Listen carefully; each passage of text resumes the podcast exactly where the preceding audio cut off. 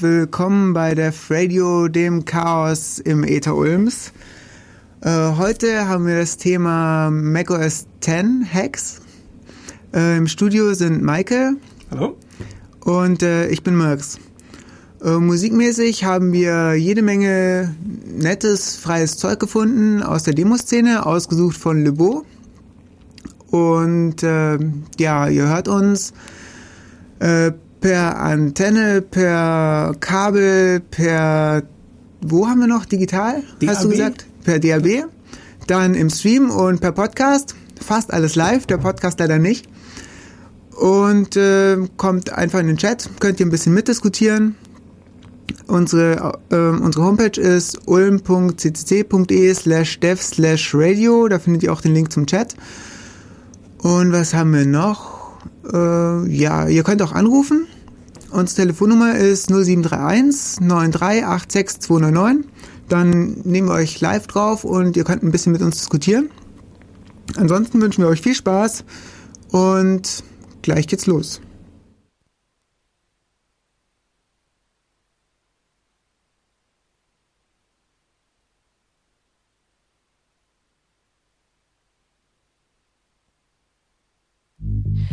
Schöner Morgen, ein neuer Tag erwacht.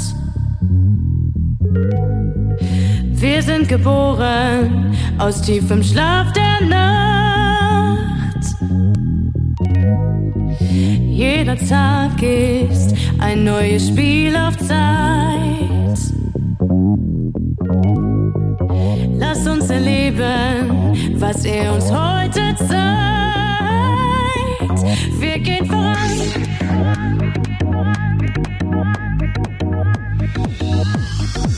Wir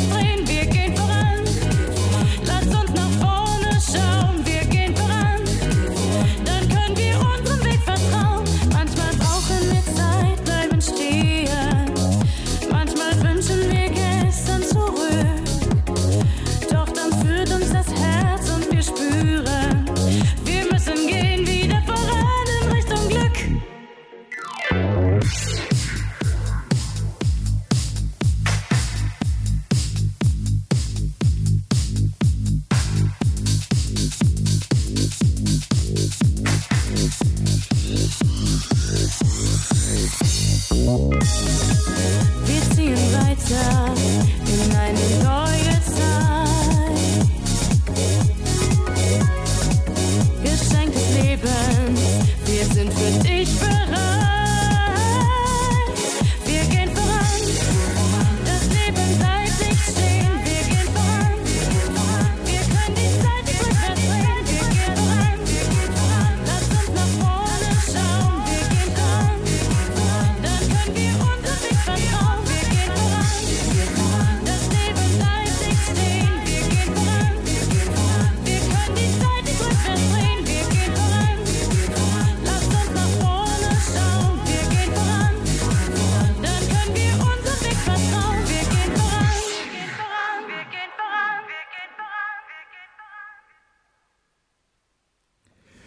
Da sind wir wieder. Ihr seid gelandet bei Def Planlos, dem Sender, bei dem die Regler nicht das tun, was der Moderator will. ähm, wie gesagt, im Studio ist Michael. Es geht um das Chaos-Seminar von letzten Montag. Äh, das Thema war- macOS 10 Hacks. Und ähm, das Video gibt's auch bald. Hat mir Michael versprochen. Ja, versprochen, ja.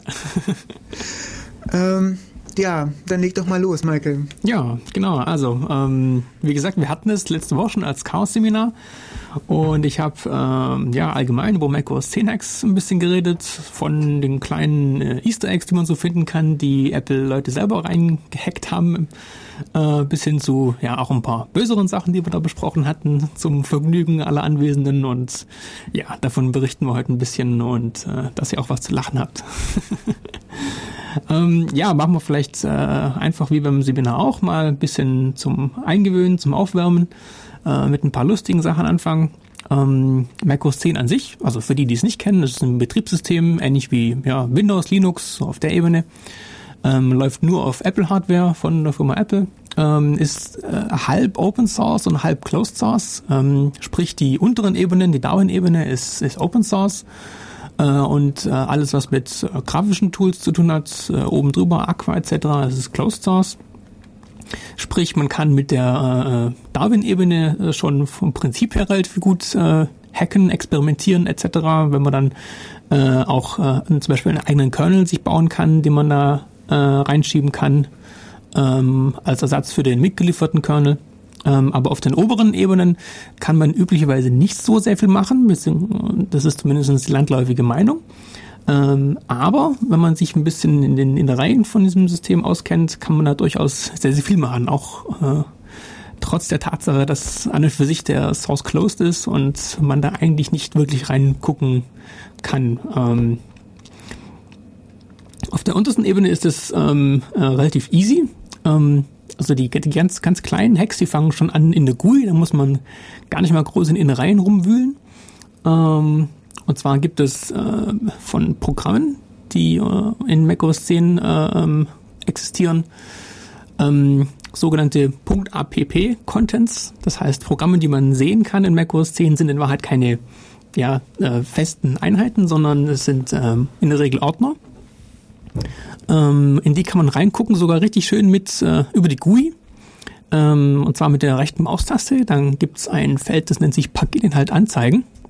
Und dann kann man ähm, in dieses Programm quasi hineinschauen. Das ist vielleicht technisch nicht ganz korrekt. Also es gibt dann schon noch ein eigenes Executable, aber man kann da zum Beispiel finden Lokalisierungsdokumente ähm, oder die Beschreibungen für das User Interface. Das sind die so, sogenannten NIP-Files. Oder es gibt äh, Metadaten zum Programm, ähm, sogenannte P-Lists.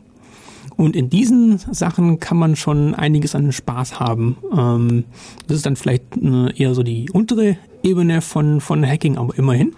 Da hatten wir dann beim Chaos-Seminar ähm, live gezeigt, wie man beispielsweise ähm, äh, Strings aus Programmen äh, nehmen kann und durch andere ersetzen kann. Wir hatten dann äh, uns den Spaß erlaubt, mein äh, kleines Notebook zu einem Doppelprozessor Dual Core Power Mac G6 zu machen, indem wir einfach so einen Textstring mal ausgetauscht hatten. Wann kommen denn die Doppelprozessor Dual-Core G6 Notebooks? Ach ja, Salz in meine Wunden. Ne? ja. Entschuldigung. Das ist, ja, Moment mal, hm, so gesehen kommen die 2007, nehme ich mal an. Denn, ähm, so wie ich Apple kenne, werden sie einfach, also äh, äh, als Hintergrund für diejenigen, die diesen Insider-Gag nicht kennen, äh, Apple wechselt die Prozessorarchitektur von PowerPC, die sie jetzt hatten, ähm, auf äh, Intel-Prozessoren im nächsten Jahr. Ähm, das heißt eigentlich, naja, hm, ja, ein kompletter 180-Grad-Schwenk in die andere Richtung. Allerdings, so wie ich Apple kenne, werden sie einfach die Intel-Prozessoren dann G6 nennen. Von daher ist es eigentlich kein Problem. ähm, ja, aber irgendwann nächstes Jahr in dem Fall. Also irgendwelche Jona-Prozessoren in, in Notebooks und was weiß ich, was sie dann in, in die Desktops reinsetzen. Ne? Man darf gespannt sein. Ja, man darf gespannt sein. Beziehungsweise, ja, man kann sich jetzt schon einen reinbauen in sein Notebook, indem man diese komischen Localization Strings einfach austauscht. Das ist ultra trivial. Da ist einfach ein, ein, was war das, ein Prozentzeichen und ein S als Platzhalter für einen String. Ähm, das haben wir ersetzt durch, ja, einfach diesen Textstring, ähm, Dual Core, Dual Prozessor, bla bla und zack, bumm, äh, sieht man dann, wenn man äh, in der entsprechenden Stelle im System auf über diesen äh, äh, über diesen Macintosh geht, sieht man dann entsprechend diesen String und bumm. Tja, da kommt die Frage auf, ob äh, diese ganzen Screenshots, die da im Netz rumgehen, von ähm, ja, Leuten, die ähm, macOS 10 auf Intel-Prozessoren installiert haben wollen, also nicht auf den Entwickler-PCs von Apple, sondern auf äh, ihren eigenen Kisten, ob die überhaupt echt sind. Richtig, genau. Also die allermeisten von diesen Screenshots werden wohl entweder Photoshop Edits sein oder solche Strings mal einfach irgendwie ersetzt oder sowas in der Richtung. Ich denk mal, ja okay, inzwischen gibt's äh, ja, ist es schon einigermaßen hm, ja, es ist ein schwieriges Thema. Also richtig dürfen dürfen sie es ja eigentlich nicht, aber es ist, es ist inzwischen schon durchaus im Bereich des Möglichen, sowas auf beliebigen Interboxen zum Laufen zu bekommen. Was nicht heißen muss, dass nachher dann das auch wirklich mit dem Release so funktioniert. Also da dürfen wir mal gespannt sein, ob Apple sich hier in die Niederungen des äh, TCPA herablässt und das alles hier irgendwie quasi verdongelt und gegen irgendwelche Trusted Computing Sachen verlinkt. Da sind wir mal gespannt drauf, was da uns noch blüht. Das klingt eklig. Ja, durchaus. um, Ja, äh, also um das äh, Kapitel noch fertig zu machen, wir hatten dann auch äh, noch äh, äh, mit dieser Interface-Geschichte nicht nur die Localization, Localization Strings verändert, wir hatten dann auch äh, richtig an den äh, GUIs noch ein bisschen gebastelt und zwar diese NIP-Files, die ich schon kurz erwähnt hatte, die für die äh, GUI-Definition da sind. Da hatten wir ein bisschen reingeschaut, äh, Buttons verschoben, äh, diese tollen User-Interfaces äh, geändert von Metal auf Aqua. Da ist Apple sich zurzeit selber nicht ganz einig. Es ist ein bisschen krank, was da zurzeit läuft. Äh, Apple an sich ist ja früher mal als äh, das äh, gelobte Land äh, in puncto Human Interface Guidelines äh, gepriesen worden, sind sie ja heute im Vergleich zu den anderen immer noch, aber äh, ihren eigenen äh, hehren Idealen sind sie beileibe nicht mehr treu. Man siehe das neue iTunes, äh, Plastic Metal oder was das sein ja, soll. das, ist, hat Dark Metal oder Dark Plastic oder was auch immer. Ist, also Vorher, die, das einzige bisschen Konsistenz, das noch da war, war ja der Safari und iTunes. Das war beides Brushed Metal. richtig und, und der, der Taschenrechner auch, der Calculator Der Taschenrechner. und iCal war auch Metal, Brushed Metal, ja. äh, echt? Ja, die ganzen i-Apps, bis auf äh, gut iWork und und und ja, bei iWork war auch nichts im Metal. Es ist, es ist Chaos pur. Also früher hat es immer geheißen, Leute, macht, äh, haltet euch Aber- Konsistenz pur, haltet euch in Aqua und macht nichts eigenes. Und wer macht jetzt am, die meisten eigenen Süppchen? Apple selbst. Das iTunes sieht jetzt aus wie der iPod Nano, ne? ja, Ja, ja, der iPod Nano ist aber ganz schwarz oder ganz weiß. Ja, aber der hat in der gerenderten Variante, also dieses äh, QuickTime VR-Teil, diese Präsentation auf der Homepage von Apple, er hat da irgendwie ähnliche Buttons und äh, ja, also auch diese, diese charakteristische Linie für Plastik in den Buttons. Und äh, ja, es sieht doch sehr ähnlich. Es hat ist natürlich nicht Metal, aber äh, sondern weiß oder schwarz, aber ansonsten erinnert doch ziemlich viel. Hm, Ist mir noch gar nicht aufgefallen. Ne? Hm. Kann sein. Ah, ich habe keinen. Ich besitze keinen einzigen iPod. Nicht mal irgendeinen alten. Das ist, das ist peinlich. Dafür produzieren wir Podcasts. Also immerhin, auch wenn wir keine eigenen iPods haben, immerhin haben wir einen Podcast. Das ist eigentlich sogar noch mehr Lied. Ja, unseren Podcast gibt's nämlich äh, auf unserer Homepage. Wenn ihr da auf das kleine Podcast-Icon unten rechts klickt, äh, sollen wir mal erklären, was ein Podcast ist? Oh. Könnten wir, ja. Also ein Podcast ist im Prinzip ähm, nichts weiter als ein RSS-Feed für Mu Mus Musikplayer. Ja, ja.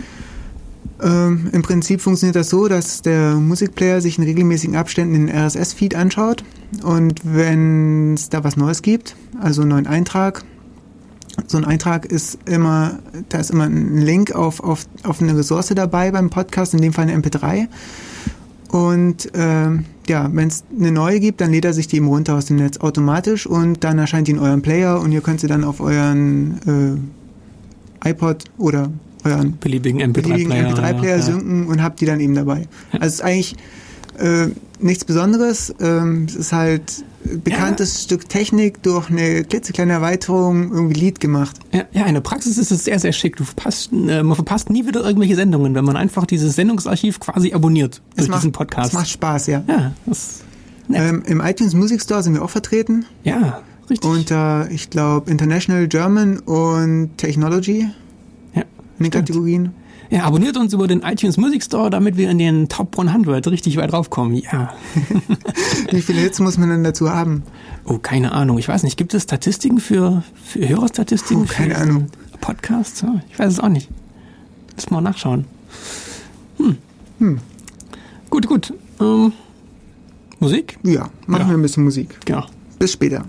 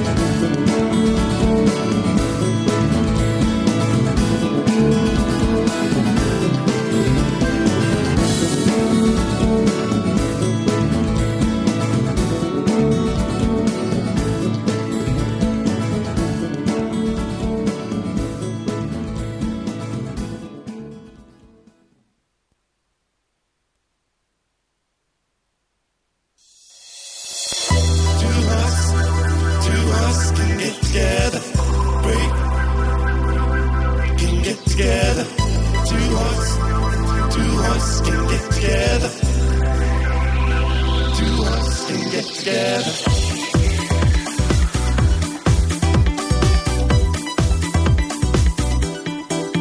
When I say never, you say forever. If I say bad, bad, bad, you say better. Whenever I feel, feel down feel great, great, great. Really need to talk about it. We need a break.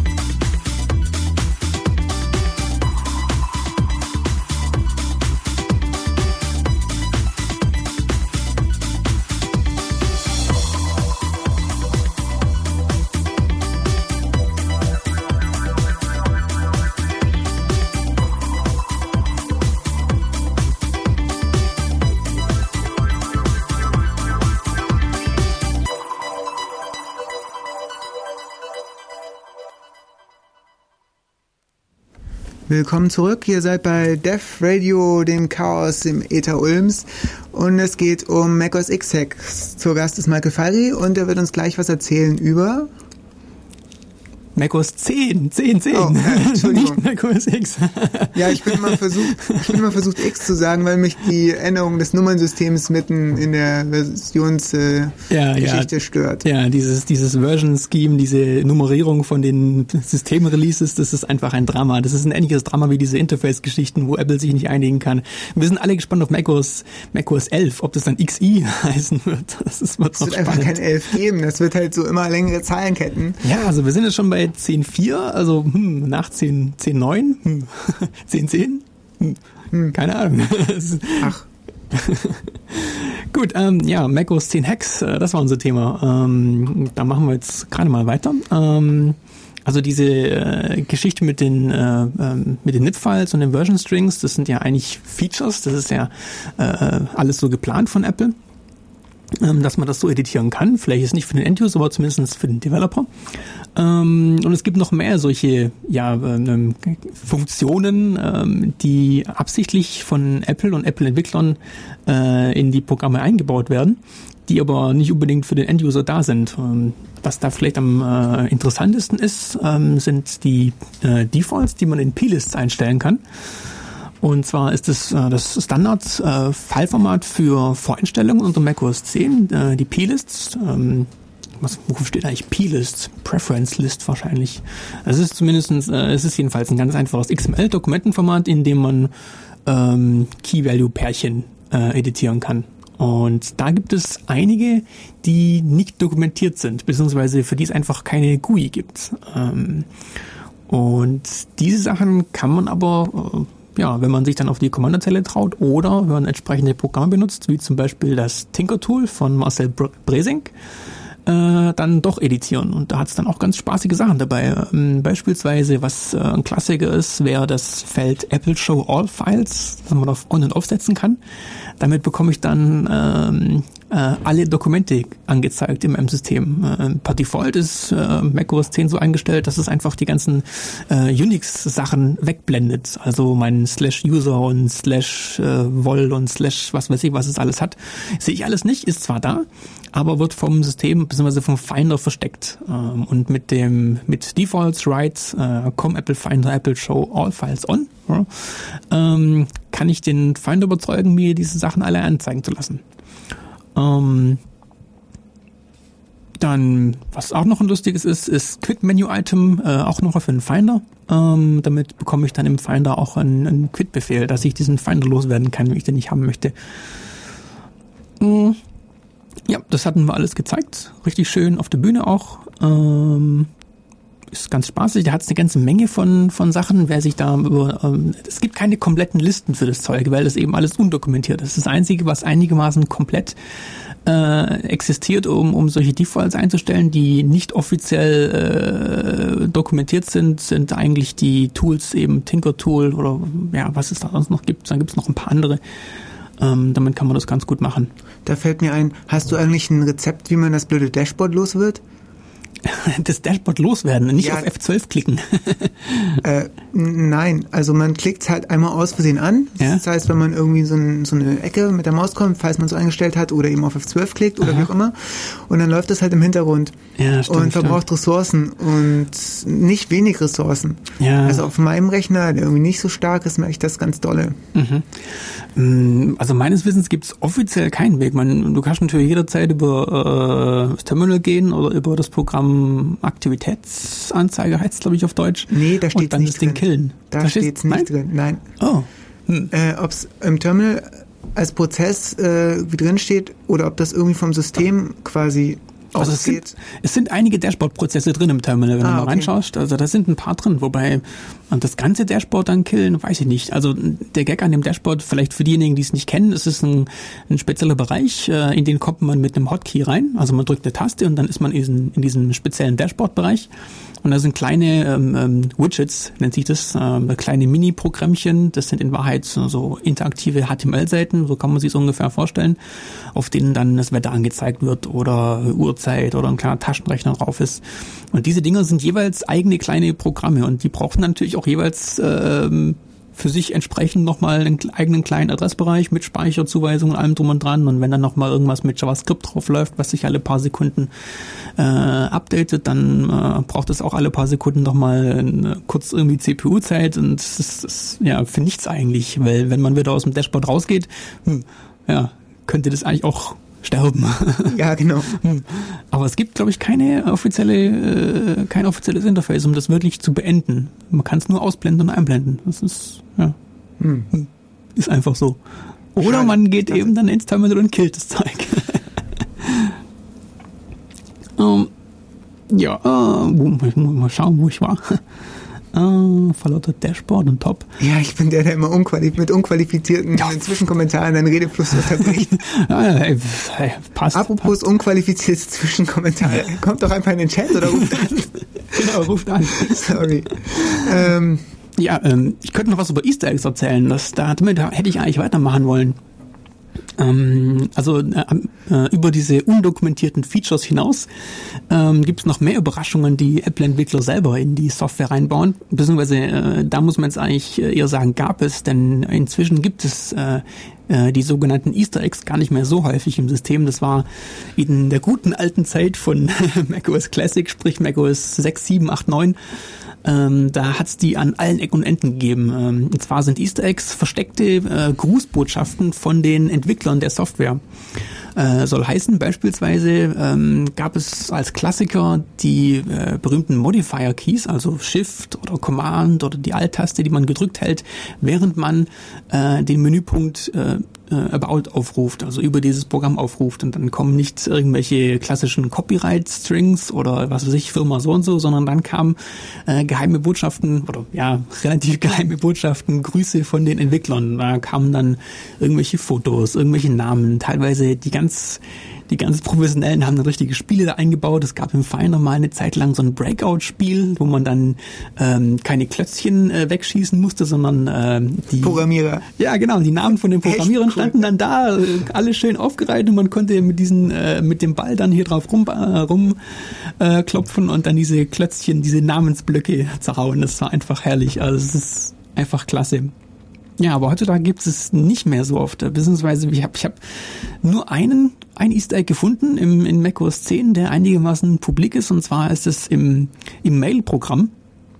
Äh, da haben sich äh, einige Entwickler mit ihren äh, Fotos verewigt. Und zwar ähm, ist da ein, ja, ein, ein Sample-Bild, ein, ein, ein Demo-Bild für äh, Gesichter, die man einblenden kann in, in, in Mail. Und das ist ein Feature, wenn man die Leute kennt, die einem eine E-Mail geschickt haben und die im Adressbuch registriert sind mit ihrem Instant Messenger äh, ähm, Namen, dann kann Mail automatisch den äh, Namen einblenden und den Online-Status inklusive dem Bild, dem Buddy-Icon, was diese Leute da haben. Und da ist ein, ein Demo-Bildchen drin im, im Mail, in diesem äh, .app-Package drin. Und in diesem Bild haben die Leute über, über mehrere Ebenen, ähm, so, so, ich, ich nehme mal an Photoshop-Ebenen, das ist eigentlich ein TIFF, aber ich nehme an, dass das Ebenen sind. Da sind dann auch äh, die Bilder von, ich nehme mal an, Entwicklern mit drin. Von zumindest irgendwelche Leute, die man sonst im normalen Gebrauch nie sieht und die offensichtlich Entwickler sein müssen. Und das ist das einzige Easter Egg, das ich überhaupt noch finden konnte, während zu früheren Zeiten äh, zu macOS 7, 8, 9 Zeiten wirklich an allen Ecken und Enden solche Bilder drin waren. Warum jetzt eigentlich nicht mehr? Ja, es ist, es ist äh, ja, die sind gestieft worden. es ist, das, äh, das passt angeblich nicht zur Corporate Identity, dass hier so subversive Programmierer irgendwelche Grußbotschaften in die Software reinbauen. Eigentlich äh, so von der alten Zeit her würde es gerade wohl gut passen, dass subversive Leute da äh, kleine nette Botschaften reinpacken oder ganze Spielchen. Aber nachdem Apple ja in letzter Zeit wieder im Massenmarkt erfolgreich sein will und sich da groß anstrengt, ähm, ja, ist da wohl einfach die Policy geändert worden. Oder böse Zungen behaupten auch, dass einfach äh, äh, es unterbunden werden soll, dass Leute äh, weg äh, angeheuert werden von Apple, indem man einfach den Leuten verbietet, ihre Namen einzuschreiben. Das soll dann gefälligst nur noch stehen von Apple und nicht von so und so, so und so, so und so, wenn man dann Gefahr läuft, dass diese Leute abgeworben werden. Oh je. Tja, harte Zeiten, aber tja. Mm. Ja, die guten alten Zeiten. Hm. Machen wir Musik. Ja, genau.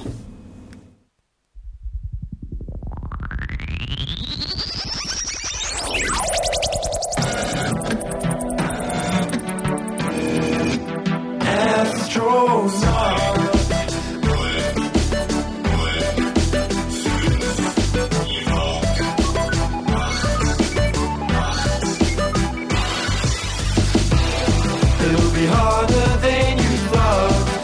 your favorite astronaut. Buckle up and get in gear. As Mother Earth will need you here. So get up and pick your weapon of choice. Play C++ and similar toys. Bring your spaceships and all your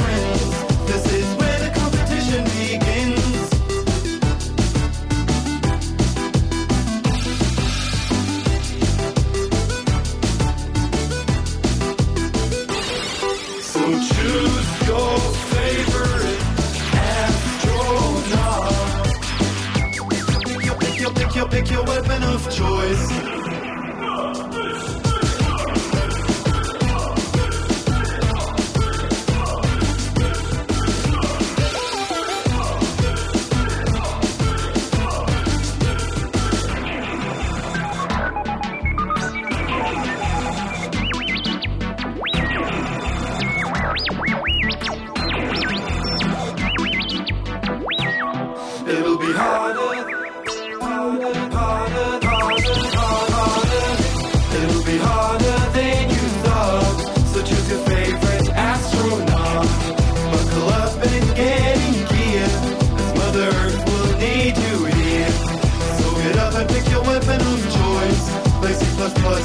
Similar toys. Bring your spaceships and all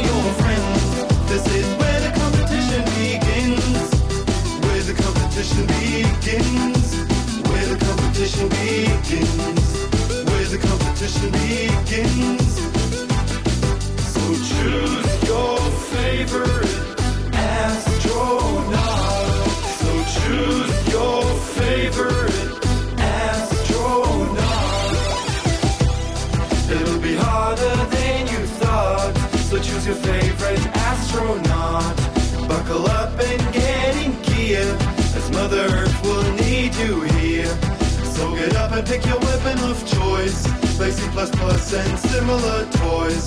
Bring your spaceships and all your friends. This is where the competition begins. Astronaut.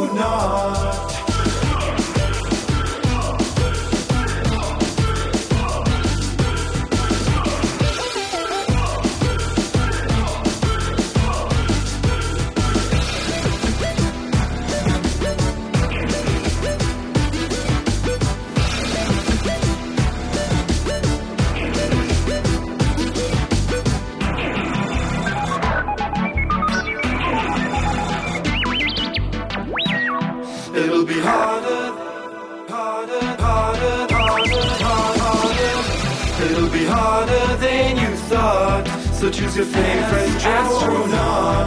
Buckle up and get in gear, as Mother Earth will need you here. So get up and pick your weapon of choice. C++ and similar toys. Bring your spaceships and all your friends. This is where the competition begins.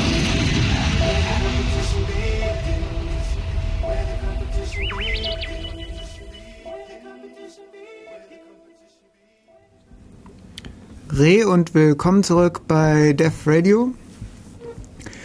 Ähm, heute geht's um macOS 10. Gut. macOS 10 Hacks.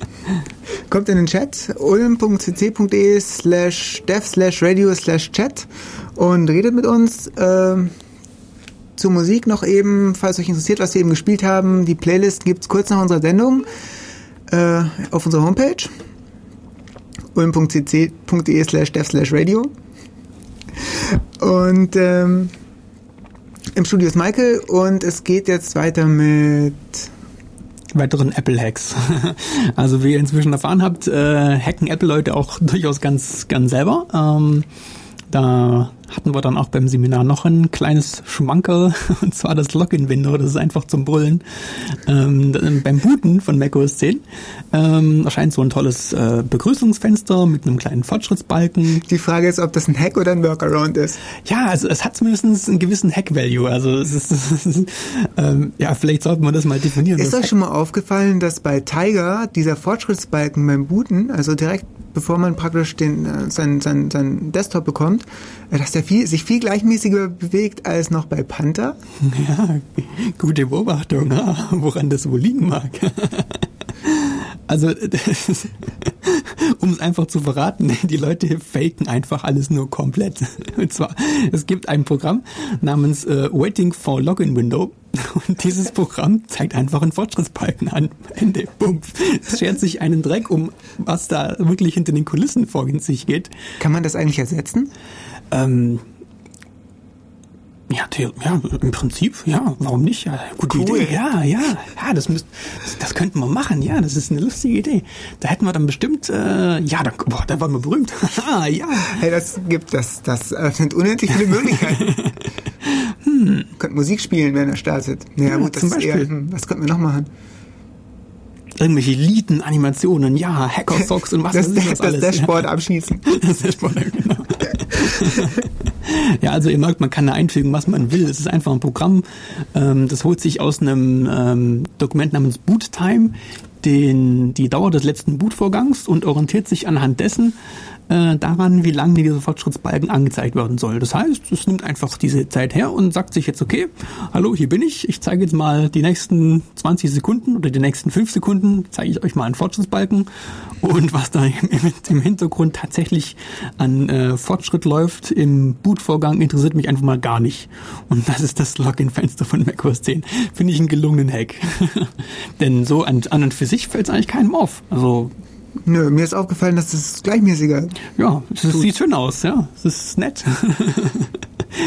ähm, das ist eine elegante Lösung für ein äh, irgendwie ein ziemlich dummes Problem und hat äh, dementsprechend Hack Value, meines Erachtens jedenfalls.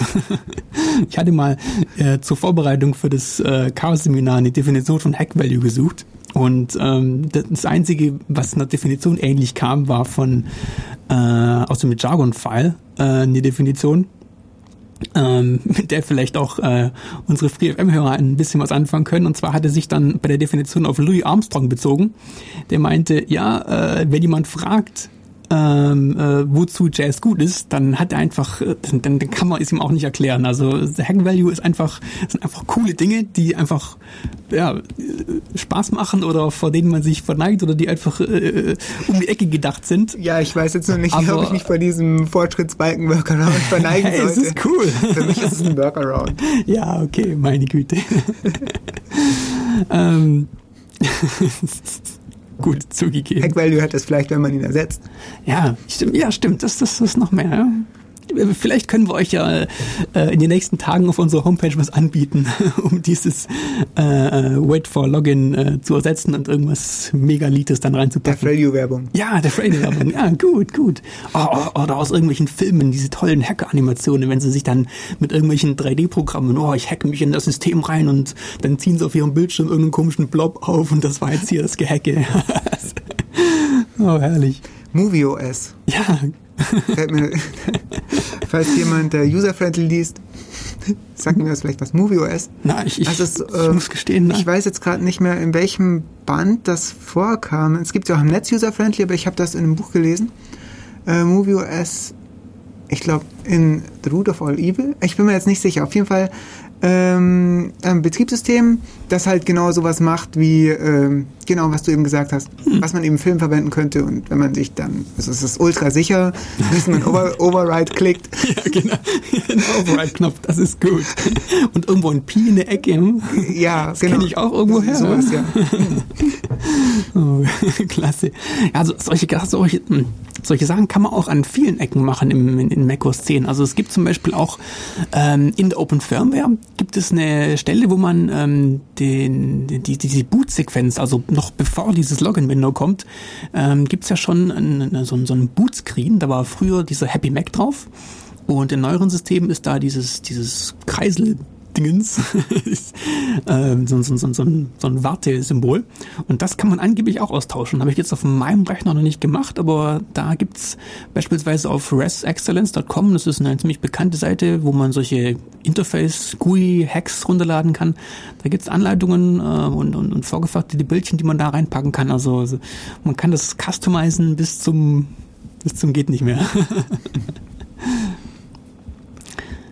Open Firmware hattest du auch noch eine nette Spielerei, ne? Stimmt, ja, wenn wir gerade bei Open Firmware sind, das ist, ja, gut, gut. Ähm, wir hatten ein, ein, ein richtig klassisches Original-Pong-Spiel.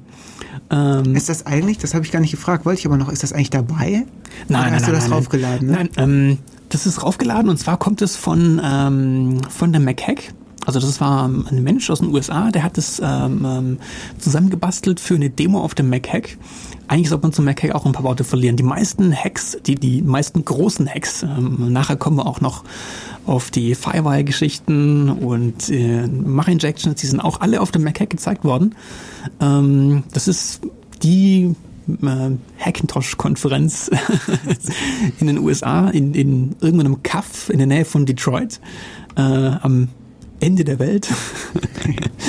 Und da treffen sich oder trafen sich bis vor kurzem einmal im Jahr die Leute nach der äh, Apple Developer Konferenz, nach der WWDC, haben sich da die richtig lieben Leute versammelt und dann ja kleine Wettbewerbe gemacht. Da wurde dann jeweils am Ende der äh, coolste Hacker ausgewählt und äh, aus in dem Publikum waren wirklich äh, äh, gute Leute drin. Da waren ähm, Quinn the Eskimo beispielsweise ist ein ganz berühmter, der ist äh, irgendein äh, riesenbekannter Mensch aus dem Apple Developer Technical Support oder der Ranch-Typ war beispielsweise oder ist meistens da, glaube ich. Von Metroworks sind Leute da, also nicht nur irgendwelche äh, Szeneleute, ohne das jetzt abwertend zu meinen, sondern richtig Leute, die tagtäglich in den Sachen rumwühlen und äh, richtig professionell da, äh, ja, auch mal abgespacedere Sachen machen dürfen, die sie im Alltag nicht machen dürfen. Und da lassen sie es dann raus und da kommen richtig coole Sachen raus. Daher ist auch der Open Firmware Hack. Das ist im Prinzip ein ganz normales Textfile, das legst du ab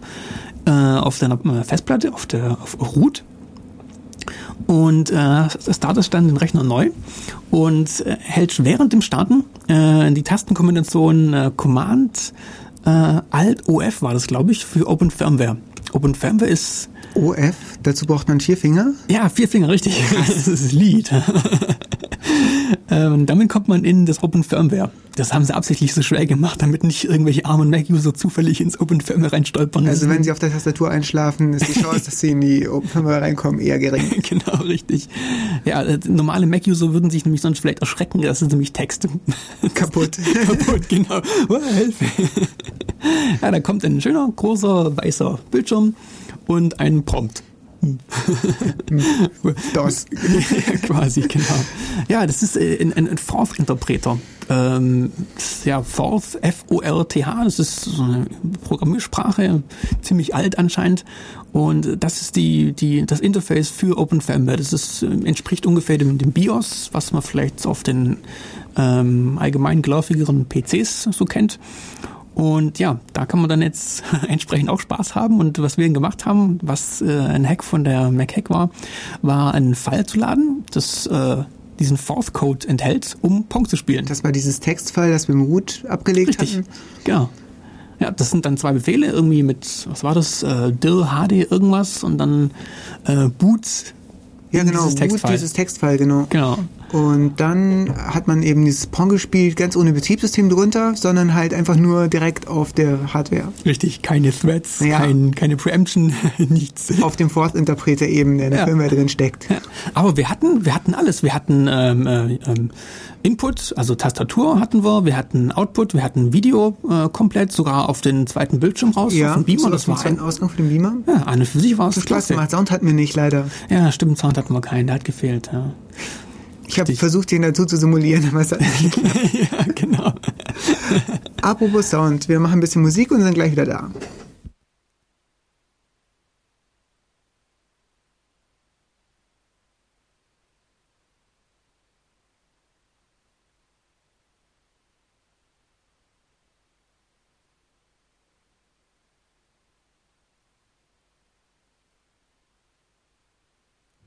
Na okay, wir haben ein bisschen Probleme mit unserer Musik, aber das kriegen wir gleich in den Griff. Wir müssen die Musik aus dem Open Family rausbekommen. Na, dann mache ich vielleicht einfach ein bisschen weiter. Ähm, ich kann da äh, bei ähm, Firewire bleiben, das wir vorhin schon erwähnt hatten. Das ist gerade mal eine Stufe unter Open Firmware.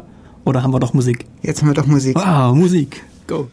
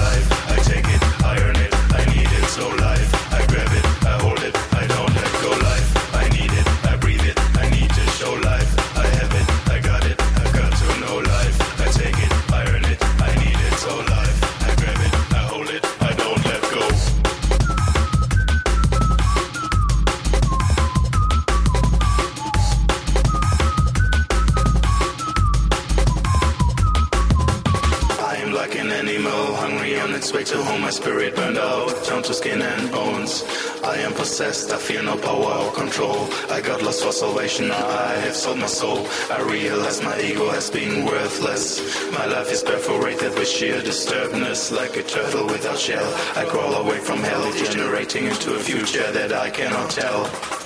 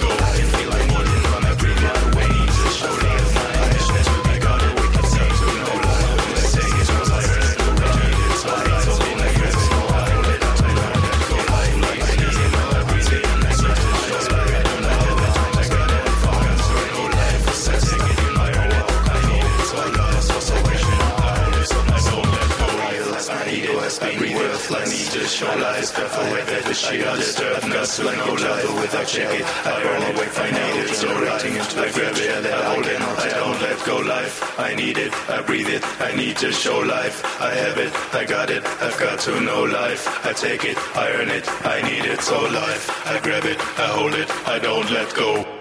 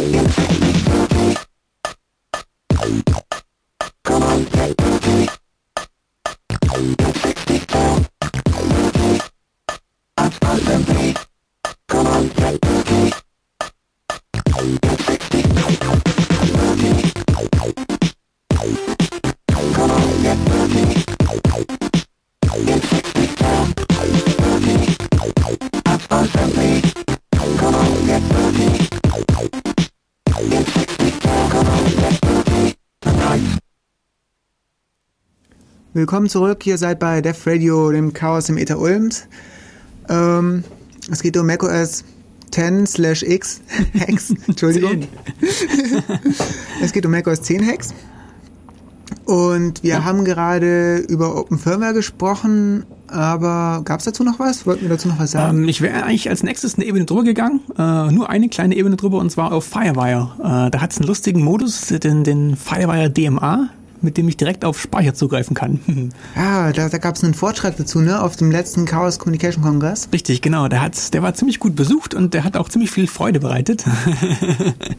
da hatten welche von der RWTH Aachen, war das, glaube ich, das auch live gezeigt. Ähm, und zwar hatten sie da ein, was war das, als Angreifer war das ein äh, Powerbook, glaube ich. Und als Opfer hatten sie ein ähm, FreeBSD Notebook. Und zwar läuft da folgendermaßen ähm, das Ganze ab. Ich habe eine Verbindung zwischen zwei Rechnern über Firewire. Das ist äh, das ganz normale IEEE 1394. Die meisten kennen das vielleicht als iLink von den digitalen Videokameras. Ähm, und dieses, diese Verbindung erlaubt äh, einen äh, DMA-Modus, also Direct Memory Access. Sprich, ähm, ich kann als, als, als ähm, ja, als Teilnehmer an diesem äh, Firewire-Bus äh, sagen, ich möchte gern Speicherbereich, was weiß ich, X bis Y haben und dann kann ich den lesen. direkt, ohne da Chris mich mit irgendwelchen Protokollen rumschlagen zu müssen oder sonstige Anforderungen zu stellen. Ich will einfach das haben und dann kriege ich das. Ja, und das, das funktioniert ganz gut, beispielsweise bei Festplatten, aber das funktioniert auch ganz gut bei hm, Arbeitsspeicher. Ja, und der unbedarfte Benutzer fragt sich jetzt, für was das denn gut sein könnte. Oder warum uns das so gefällt. Ja, das gefällt einem deswegen, weil ich diesem Rechner quasi ins Gehirn reinschauen kann und sehen kann, worüber er gerade nachdenkt. Über Passworteingabe, über hm, E-Mails, die er gerade schreibt, alles, was er gerade so äh, in seinem Arbeitsspeicher hält, kann ich angucken. Und wie gesagt, man muss dazu nur Zugriff zum Firewire-Port haben. Das heißt, einfach irgendwas einstecken, zum Beispiel sein iPod. Richtig, genau, plopp. Richtig, der iPod. Äh, inzwischen gibt's auch ein Video, wo sie ein iPod mit Linux geimpft haben und dann auf diesem Linux-iPod äh, die entsprechende Software drauf gemacht haben. Und ja, der Effekt ist wirklich plopp, iPod rein, den, den kompletten Arbeitsspeicher raussaugen oder beispielsweise den Bildschirm äh, Puffer überschreiben, ähm, es, äh, dann irgendwie den Bildschirm löschen oder schöne Nachrichten drauf projizieren auf, auf, auf den Desktop. Man könnte sich auch vorstellen, einen Schlüsselanhänger zu haben, Ja. den man da einfach reinsteckt und der hat dann den, den passwortgeschützten Bildschirm schon einfach ausschaltet. Genau, richtig. Ähm, ja, zum Ausschalten, ja, das ist der nächste Punkt. Man kann nicht nur lesen, man kann auch schreiben in diesen Speicher. Das ist einfach der Abschluss, das ist herrlich. Und dann ähm, kann man beispielsweise äh, ja, Programme zum Abstürzen bringen, eben den, den Passwortschutz vom Bildschirmschoner oder man kann ähm, bestimmten Programmen äh, Root-Rechte geben, indem man einfach die, die Owner-ID überschreibt. Es ist, dem, dem Spaß sind keine Grenzen gesetzt. Es ist einfach göttlich. Weil man kann das abschalten, ne? Richtig, man kann es abschalten. Es ist, es ist ähm, bei den meisten, glaube ich, per Default an. Warum auch immer. Ja, ich habe auch gehört, dass es bei Windows-Kisten per Default an sei. Aber hast du da genaue Informationen? Ähm, ich weiß nicht genau, wie es jetzt bei Windows-Kisten ist. Ich weiß nur die Begründung, die offizielle. Und zwar heißt es, wenn man Hardware-Access hat zu der Kiste, ist es sowieso egal. Also äh, man braucht ja, um dieses, dieses Firewire-DMA ausnutzen zu können, Zugang zur physischen Maschine, um in diesen, in diesen Connector reinzukommen, um da was einzustecken. Ja, aber die Frage ist, ob man Hardware-Access zur kompletten Maschine hat oder nur zu den Ports. Naja, wenn du Hardware-Access hast, dann kannst du die Kiste auch aufschrauben und äh, was Die Kiste ich. kannst du nicht aufschrauben, wenn sie wieder unidiverse Kisten in irgendeinem Schrank drin steht, der abgesperrt ist und die Ports, zum Beispiel USB und Firewire, einfach nach außen geführt sind für die Benutzer, damit sie ihre... äh, Ja, dann, dann ist aber wieder, da greift dann die Geschichte, dass man das auch abstellen kann. Ja, Also das das, stimmt. ist dann, also bei den Macs weiß ich das halt jetzt zum Beispiel. Bei den Macs ist es so, wenn man die äh, Macs im Open Firmware sperrt, das kann man machen, da gibt es ein Programm für. Ähm, da kann man ein Passwort draufsetzen, dass der Mac beispielsweise nicht von der CD booten kann. Dann hat man ja auch äh, beliebige Rechte, kann man auch den Rechner komplett übernehmen. Oder dass man das Boot-Device irgendwo umstellen kann auf Netbooting oder sowas in Richtung. Äh, das kann man sperren mit einem Passwort. Und wenn dieses Open Firmware Passwort gesetzt ist, dann geht auch das Firewire DMA nicht mehr. Ähm, ja, also man kann es abschalten, ähm, ist auch ganz, ist auch sehr, sehr sinnvoll und sehr wichtig in äh, bestimmten Umgebungen, gerade eben so öffentliche Pools beispielsweise oder so ein Kiosk-System. Gut, da kommt man meistens auch nicht in die Ports ran, aber es ist einfach Oder auf dem gut zu Notebook. wissen. Ja, auf dem Notebook, ja, ja, ist, oder Epoxidharz in diesen Connector rein. Das dürfte auch ziemlich sicher sein. Das war die erste Empfehlung, weil als ich das gesehen habe und Leute gemeinten haben, ah, Panik, Hilfe. oh, Epoxidharz, bumpf. Na gut, das schützt äh, effektiv vor allen Zugriffen auf den Firewire-Port. Genau. Zumindest hinterlassen sie Spuren, wenn sie versuchen einzubrechen. Ja. Große Löcher in einem Gehäuse wahrscheinlich. Oh Mann, ja. Ja, also es, es, es, es hat auch einen, sinnvollen Nutzen. Also man kann zum Beispiel schön Kernel-Debugging machen oder äh, Forensik beispiel, beis- beispielsweise wäre so das, das Spaßigste, was man damit äh, legal legitim machen kann, dass man äh, quasi auf zum Beispiel auf einem Honeypot, das sind Rechner, die man ins Internet stellt, die absichtlich ähm, entweder schlecht konfiguriert sind oder ganz normal konfiguriert sind, dass sie nach außen hin aussehen wie ein klassisches Opfer einfach. Und man wartet darauf, dass Leute versuchen, da einzubrechen, um dann zu lernen, wie ähm, ähm, ähm, ja eben aktuell gerade Leute versuchen, in den Rechner einzubrechen. Und da kann man beispielsweise mit Firewire DMA dann ähm, in den Speicher reingucken, in den Rechner reingucken, ohne irgendeine, irgendeinen Hinweis äh, auf dem Rechner hinterlassen zu müssen, dass man gerade da drin rumfuhrwerkt und dass man da gerade beobachtet, was, was abgeht. Normalerweise ähm, hat man einen Honeypot in so einer Virtualisierungsbox. Man kann aber als Angreifer in den allermeisten Fällen mit Tricks äh, erkennen, dass man in so einer Virtualisierungsbox läuft. Bei Firewire DMA ist es nicht so. Firewire DMA ist komplett transparent, also der Rechner weiß überhaupt gar nichts davon, dass da gerade was ausgelesen wird. Ähm, und insofern kann man auch nicht sehen, dass man äh, als äh, Angreifer gerade beobachtet wird in diesem Honeypot. Was hältst du denn mal von einer Sendung über Honeypots? Ja, wäre auch nicht schlecht, ja. Aber da bräuchte man, also nicht ich. Ja, ja, ja, ich, Aber ich gut, auch ja. nicht, aber ja. vielleicht. Mal aufschreiben irgendwo. Ja, ja, mal notieren. Im Geiste notieren. Ja, ja. Ähm, ja, Musik oder? Äh, Ich hätte noch, ich hab noch so noch- viel Zeug. Es ja, ist- wir haben noch was Cooles und zwar äh, dieses, dieses mit dem Netzteil, dieses Teil. Also wir wissen nicht, ob das im Radio funktioniert. Im, im ähm, Vortrag, im Chaos-Seminar hat es nicht funktioniert. Und zwar geht es darum, äh, dass man äh, auf dem Apple mit dem Netzteil oder zumindest dem Teil, das da von dem Computer eingebaut ist, äh, anscheinend durch äh, ja, geschickte Lastenverteilung ähm, verschiedene Geräusche erzeugen kann. Und da haben wir ein Programm gefunden, das eine Tonleiter abspielt auf dem. Wa- Was ist das für ein Chip? Das Netzteil ist es nicht. Das Netzteil ist der weiße Klumpen. Ja, das muss irgendwas mit Strom zu tun haben. Also es ist, es, äh, die, die Erklärung, die der Entwickler von diesem Programm selber liefert, ist, dass äh, ja, Last erzeugt wird und dahingehend äh, ja, hm, er eben diese Töne erzeugen kann, je Also- nachdem, wie viel Last auf dem Rechner ist. Läuft es gerade? Ähm, ich habe es mal angeschmissen. Okay, ja, wir, ich probiere es jetzt mal. Wir ziehen das Mikro mal hoch, das jetzt auf Michaels Powerbook liegt, aber wir wissen nicht, ob es funktioniert, weil es extrem leise ist. Also mit, mit dem Ohr hört man es ziemlich gut, aber mit dem Mikro weiß ich nicht. Ich ziehe es mal hoch.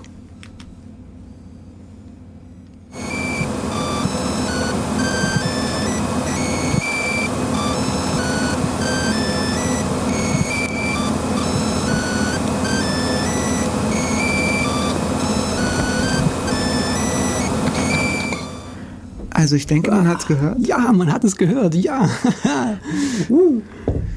Ja, das kriegt ihr aus eurem äh, Netzteil-Dings, das da im Powerbook drin steckt, raus. genau, das ist kein Bug, das ist ein Feature. Ja, gibt es ja eigentlich auch irgendwelche ähm, Interpreter dafür, dass man auf Mini-Files abspielen kann? Oder Klingeltöne. So Klingelt, ah, nein. Klingeltöne. Spiele Klingeltöne auf deinem Netzteil oder was auch immer. Ja, kannst du an einem iTunes Music Store runterladen. Könnten wir mal Die werden dann abgespielt während der Prozentbalken. ja, genau, während der Fake, Fake Progress Bar kommt. Oh ja. Hm.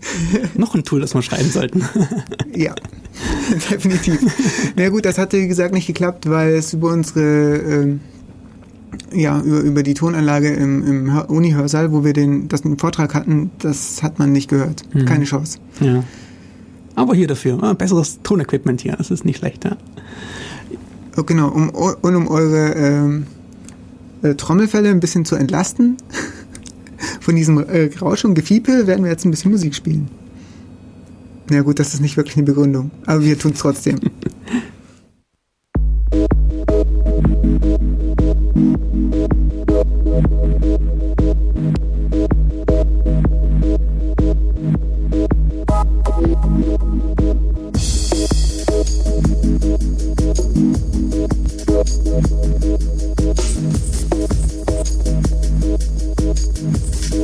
Outro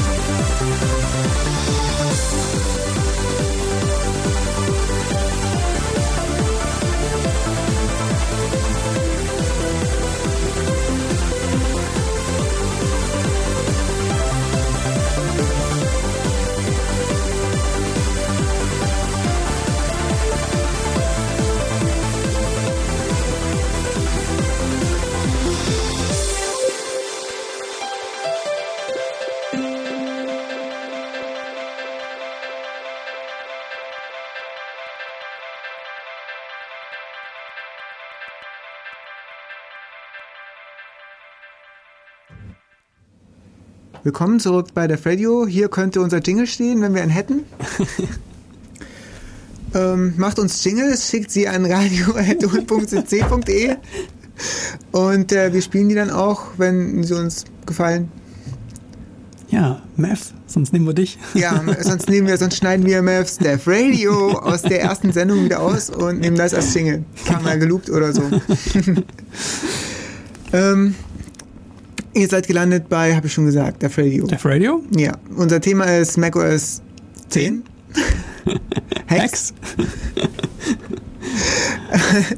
Ähm, ja, zu Gast ist Maike Hey. und ähm, Maike möchte was sagen. Ja, ich grüße meine Leute im Irk. Ähm, ich finde auch Davenports besser. ich schließe mich vier an. Und ähm, ja, Leute, kommt ins, ins Irk. Wir haben viel Spaß hier. Ja, ähm, mein Computer steht ein bisschen weg, deshalb kann ich gerade nicht so mitchatten, weil der Lüfter so laut geworden ist, dass äh, sehr deutlich im Mikrofon zu hören ist. Aber Michael ist irgendwie gerade ziemlich äh, online. Ja. ja. ähm, online und in Fahrt. Also ich, ich ähm, wenn du nichts dagegen hast, mache ich jetzt weiter mit meinen Mac OS 10 X. Ich habe nämlich so viel Zeug, ich werde wahrscheinlich gar nicht fertig heute. Leg los. Ähm, ja, als nächstes äh, würde ich nämlich ganz gern mal ein bisschen in die äh, äh, lieteren Gegenden vorstoßen. Und zwar mache ich jetzt mal weiter mit ClassDump. Das ist ein ziemlich spaßiges Tool. Ähm, Im Prinzip nur eine Erweiterung von O-Tool, was äh, mir die Funktionsnamen von äh, ja, Funktionen in einem Programm ähm, ausspucken kann. Wobei ClassDump noch einen Schritt weiter geht und ClassDump, es ist herrlich, äh, spuckt mir komplette Header-Files aus für äh, Funktionen, die in ähm, Programmen oder Frameworks drin sind. Das heißt, im Endeffekt, ähm, zum Beispiel kann ich äh, bei MailApp äh, das E-Mail-Programm von Apple, das eigentlich keine Plugin-Schnittstelle hat, äh, doch Plugins für schreiben. Oder ich kann, was wir beim Chaos-Seminar gezeigt hatten, äh, private Libraries, private Frameworks von Apple ähm, auch als äh, äh, Third-Party-Developer nutzen, obwohl die eigentlich laut äh, Apple-Klassifizierung privat sein sollten. Die sind Closed Source, privat, irgendwo im Systemordner ganz weit versteckt im System Library Private Frameworks. Ich kann sie aber äh, mit ClassDump nutzen. Ähm, das hat dann so ausgesehen, dass man einfach äh, ClassDump hernimmt, zielen, äh, slash System slash Library slash Private Frameworks äh, Slideshow hatten wir da genommen. Das sind die, äh, das ist die äh, Bibliothek, die im macOS 10.4 neu ist und diese schönen hübschen ähm, ja, Slideshows dann anbietet, diese Dia-Shows, die man von überall her starten kann, aus dem Finder, aus Mail-App, glaube ich, gibt es eine direkte Slideshow-Funktion. Und damit hatten wir uns äh, ein Header-File ausgeben lassen für dieses Slideshow-Framework. Und mit einem vorbereiteten Stückchen Source Code, das ich mir aus dem Netz gezogen habe, ähm, habe ich dann beim Chaos-Seminar ein Programm äh, mit ähm, das dann beliebige Slideshows äh, starten konnte, indem man äh, das Programm auf irgendeinen äh, Directory hat zeigen lassen und schwupps ging die Slideshow los mit Bildern äh, aus diesem Directory zu, äh, unter Zuhilfenahme des privaten Closed Source Apple eigen. Niemand soll das benutzen außer uns äh, Frameworks. Ha, Edge. also es ist klasse. Ja. Ähm, und wenn ich solche Sachen habe, ähm, sehe ich dann schon mal die ganzen, oder sehe ich schon mal viel von den, von den Innereien von Objective-C-Programmen. Ähm, es geht meines Wissens nur mit Objective-C-Programmen. Ich habe es jetzt, fällt mir auf, noch gar nicht probiert mit äh, C oder Java-Programmen. Es könnte eigentlich auch mit C gehen. Hm, müsste ich mal testen. Ähm, und wenn ich diese Innereien schon mal vom Namen her weiß und ungefähr mir ja, eine Vorstellung davon machen kann, was wo wie zusammenspielt, man hat ja die ganzen Funktionsbezeichnungen da, ähm, dann kann ich mit diesen Infos auch noch mehr machen. Und das führt uns jetzt direkt zum Highlight des Chaos-Seminars und zwar zu den äh, Mach-Injections, ähm, auch bekannt als Methods Whistling bei den Cocoa-Leuten. Ähm, ja, was geht da ab? Ähm, das ist ähm, eigentlich ganz einfach erklärt. Es gibt eine Funktion, das ist ein Feature in Objective-C. Ähm, das war ursprünglich mal äh, äh, auf, auf Klassen bezogen. Das hieß dann äh, Pose As. Ähm, dann konnte man eine Klasse äh, für eine andere Possess? Klasse. Ja, Pose, also posieren. Ach so, schade. Ich dachte, ja, Possessed ja, Possess, ja, stimmt. Das ist, kommt, ja, hm, vom Sinn her ähnlich, ja. ähm, äh, in, in äh, das Feature, was, was wir jetzt für die Mach-Injections nehmen, ist aber nur auf Methodenbasis, nur auf äh, Funktionsbasis. Das ist dann ja Method Swizzling äh, oder ähm, den Begriff, der sich jetzt in der Szene eher durchgesetzt hat, sind Mach-Injections. Das rührt daher, dass ähm, der Herr Rentsch, ähm, den hatte ich vorher schon erwähnt, auf einer Mac-Hack vor ein paar Jahren, das zum ersten Mal der breiteren, in Anführungsstrichen, äh, Mac-Hacker-Szene vorgestellt hat, äh, unter der Bezeichnung Mach-Injections, weil äh, ja, ähm, unter Mac OS 10 äh, sind Mach-O-Files die äh, Binary-Files für ausführbare Programme. Und ja, der Effekt, den man ja erzielt hier, ist, dass man sich in fremde laufende Programme reinpatchen kann. Also hier in das, in das ja, Executable sich reinpatcht, wobei nicht eben das Executable ähm, auf dem Filesystem, sondern im, im Speicher, im laufenden Programm. Das ist wirklich heiß. Also einem Programm, einem fremden Programm äh, im laufenden Zustand fremde äh, Methoden äh, einschieben zu können, ist einfach eine heiße Geschichte. Ähm, und um das zu illustrieren, was damit möglich ist, hatten wir äh, beim Chaos-Seminar ein Demo gemacht.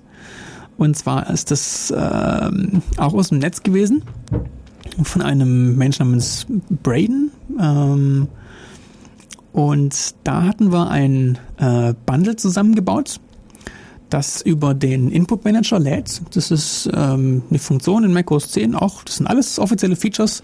Input Manager ist dazu da, um Erweiterungen reinladen zu können, die an der an Texteditierung äh, äh, ja noch extra Features einfügen können. Und über diesen Weg haben wir äh, ein Method Swizzling, eine Mach-Injection reinbekommen ins System. Und zwar ähm, hat die dann äh, ist die geladen worden bei jedem Programmstart über die Input Manager, hat äh, geschaut, ob das Programm, das gerade geladen wird, ähm, das Mail-App von Apple ist, also das E-Mail-Programm. Und wenn ja, hat es die Funktion, ich glaube, Send E-Mail überschrieben. Ähm, und zwar hat es äh, da nicht viel äh, sonst gemacht. Es hat halt diese Funktion überschrieben, hat stattdessen sich selbst aufgerufen und äh, ähm, ich glaube, es hat äh, eine Funktion aufgerufen, mit der man Attachments einfügen kann. Und dann äh, ist es wieder ganz normal in den ursprünglichen Methodenaufruf reingesprungen. Hat dann ganz normal das Programm das äh, den Code ausführen lassen, der ursprünglich da ohnehin hätte ausgeführt werden sollen. Der Effekt ist folgender. Bei jedem Mal, wenn ich in Mail-App in Zukunft äh, E-Mails verschicke, äh, kommt, wenn ich auf den Senden-Button klicke, dieses Method Swizzling in Aktion, hängt etwas an meine E-Mail an, zum Beispiel sich selbst, und verschickt dann ähm, ja das mit mit dieser E-Mail. Oder irgendein Executable, das da so irgendwo rumliegt auf der Platte. Genau, also beliebige Sachen, also ja, was ich möchte. ja, und dann ja, das also könnte man sich so lustige Sachen Und das vorstellen. Tolle ist, die Mail war auch noch signiert. Dann. Ja, genau, die Mail war sogar signiert. Ich habe in meinem E-Mailer schön alles mit S-MIME eingerichtet. E-Mail, ja, wisst ihr alle, sollten schön signiert werden, verschlüsselt werden, sobald es irgendwie möglich ist. Und dieser, ja, diese My-Injection hat tatsächlich sogar den Anhang mit signiert. Das ist einfach herrlich. Klasse. hm, ach, also es So viel zum Thema Viren und Würmer in macOS X. Richtig, ich, ich, ich wollte es jetzt nicht sagen, aber es, es öffnet dem natürlich Tür und Tor. Ähm, man muss vielleicht äh, zur Beruhigung sagen, äh, äh, um solche Mach-Injections machen zu können, muss man als, als Wurm oder als Virus schon auf dem System drauf sein. Ähm, aber wenn mal ein Wurm Ja, drauf ist, also Mac-User klicken auf Anhänge. ja, ja, das ist, das ist ja.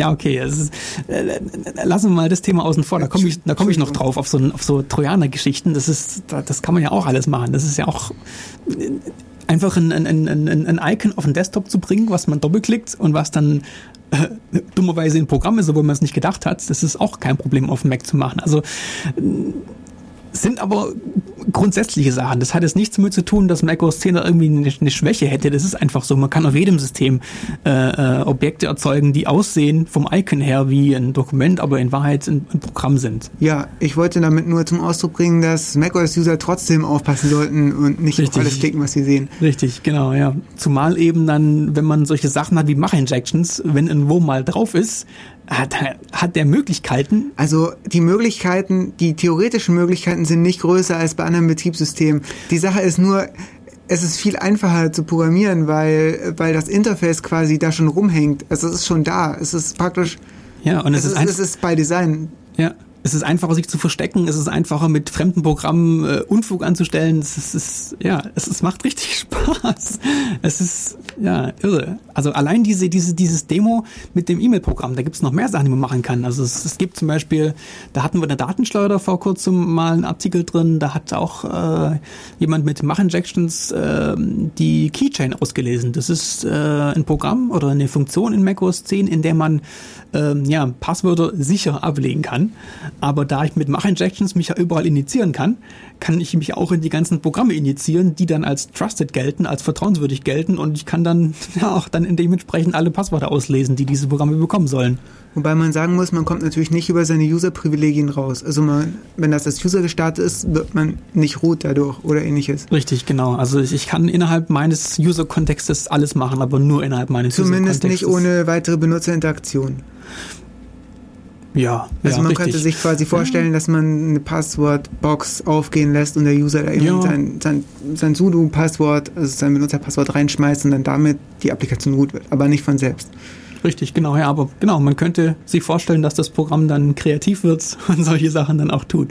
Sich irgendwo in den Hintergrund setzen, ein Ich bisschen glaube warten. sowieso, dass Mac-User auf alles klicken, was wie ein Passwortdialog aussieht, der plötzlich aufploppt, weil ähm, gerade die, ich glaube, Panther auch noch, oder? Da, da, da ploppen teilweise Ta Passwortboxen auf, also Eingabeaufforderungen ohne irgendeinen Grund, wo, weshalb die jetzt nun aufgegangen sind oder wer die nun aufgemacht hat oder Ja, es, es ist nicht immer ganz ersichtlich für den Enduser, was jetzt äh, für was er jetzt sein Passwort eingibt. Genau, was wirklich kritisch ist und was nicht. Also es, es ist immer so diese Balance, die man treffen muss. Es ist gut, dass macOS 10 per Default äh, den Leuten keine Root-Rechte gibt. Also der Default-User, der ist zwar in den sudos drin, das ist dann, ja, hat Admin-Rechte, ist in der Admin-Gruppe und ist in den sudos drin, ist aber per Default kein Root. Also kann per Default zwar einige Sachen machen, aber lange nicht alle. Und viele Sachen sind dann durch so eine extra Passwortabfrage geschützt. Nur wenn man halt diese Passwortabfragen äh, zu inflationär benutzt, dann gewöhnt sich der User dran, naja, wenn, da, wenn das Programm fragt, dann gebe ich ihm halt mein Passwort. Ja, es hat ja gefragt. Das- Ach ja. Machen wir ein bisschen Musik und lassen Gut. euch drüber nachdenken.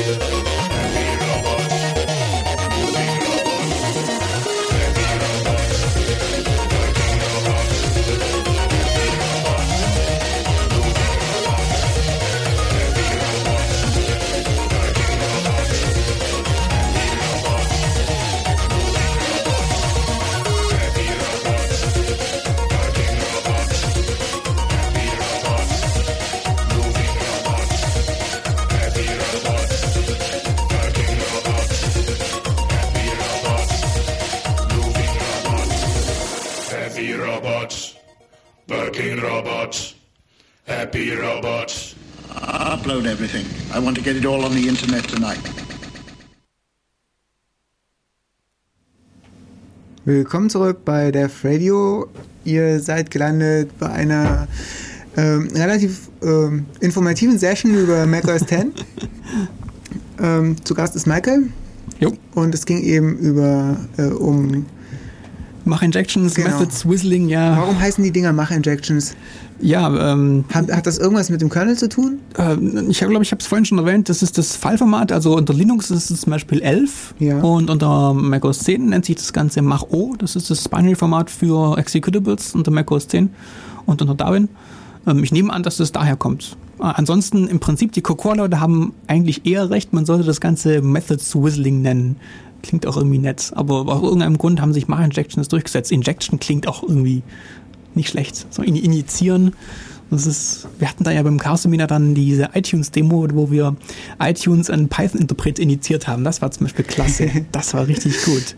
Da habe ich plötzlich plopp. Ja, oder diesen Class, äh, Class-Browser. Ja, Diesen Class-Browser, den richtig. hast du doch auch ja, das, mal...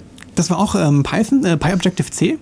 Äh, das ist eine Bridge zwischen ähm, äh, Python, beziehungsweise äh, ja, zwischen Python und äh, Objective-C generell. Ähm, Im konkret natürlich meistens zwischen Python und Cocoa.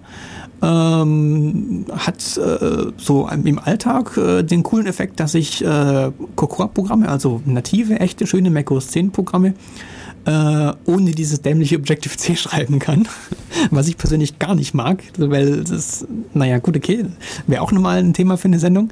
Äh, zumindest kann ich dann darüber mit Python richtig schön ähm, ähm, ähm, äh, echte macOS 10 Programme schreiben, aber ähm, sie haben als Feature eingebaut auch diese schöne Injection API.